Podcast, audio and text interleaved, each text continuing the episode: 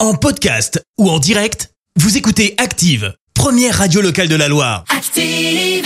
L'actu vue des réseaux sociaux, c'est la minute hashtag. 6h51, on parle buzz sur les réseaux avec toi Clémence. Oui, ce matin, on va parler de Poutine. Alors non, on va pas parler de la guerre en Ukraine et de Vladimir Poutine, ou du moins pas vraiment. On va plutôt parler de la poutine, ce plat tout droit venu du Québec avec des frites, du fromage Ah oui, rien et de à la voir, sauce ouais. brune. C'est super bon, c'est un Ah oui, plat en typique. plus, ouais. Sauf que, sauf que, bah, il Oui. fait pas bon s'appeler Poutine en ce moment, même si ça n'a rien à voir avec le président russe. Oui. Alors je sais, tu vas me dire Clémence quand même, les gens font bien la différence. Oui, mais pas tous. Ah la bon preuve, la chaîne La Maison de la Poutine a reçu des appels d'insultes et de menaces avec le conflit en Ukraine. N'importe Pas le choix, quoi. l'enseigne a donc dû rappeler à plusieurs reprises ne pas être associée à la Russie, et ce, sous aucun prétexte. La Maison de la Poutine rappelle que le plat est né au Québec, donc dans les années 50, le tout avec un cœur et un drapeau ukrainien.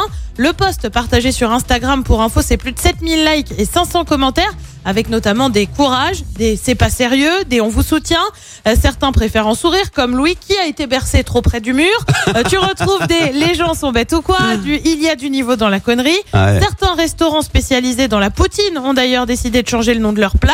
C'est par exemple le cas en Belgique où ça a été rebaptisé la frite fromage sauce. Ça claque un peu moins quand même. que Ouais, la ça, ça poutine, est hein. moins. C'est un peu euh, compliqué à dire. ouais. Frite fromage sauce, Je c'est un veux peu. une frite fromage sauce, s'il vous plaît. Tu vois comme c'est long, c'est pénible. Euh, plus drôle, certains ont décidé de faire un clin d'œil au président ukrainien en l'appelant la Volodymyr en référence à Zelensky du coup. Bref, un gros bashing qui n'est pas sans rappeler le lynchage de resto chinois au début de la pandémie de Covid. Franchement, si ces personnes-là pouvaient se calmer un peu, ça ferait du bien à tout le monde. Ouais, et puis si on pouvait leur enlever les réseaux sociaux, enfin, faut, faut arrêter de Mais tout tu te rends confondre. Enfin, la poutine, ça n'a rien à voir, quoi. Puis c'est bon en plus. Non mais tu te rends compte, envoyer des, des menaces Non, mais. Non mais c'est... Mais, mais- mais le, le monde va mal. Merci, vous avez écouté Active Radio, la première radio locale de la Loire. Active.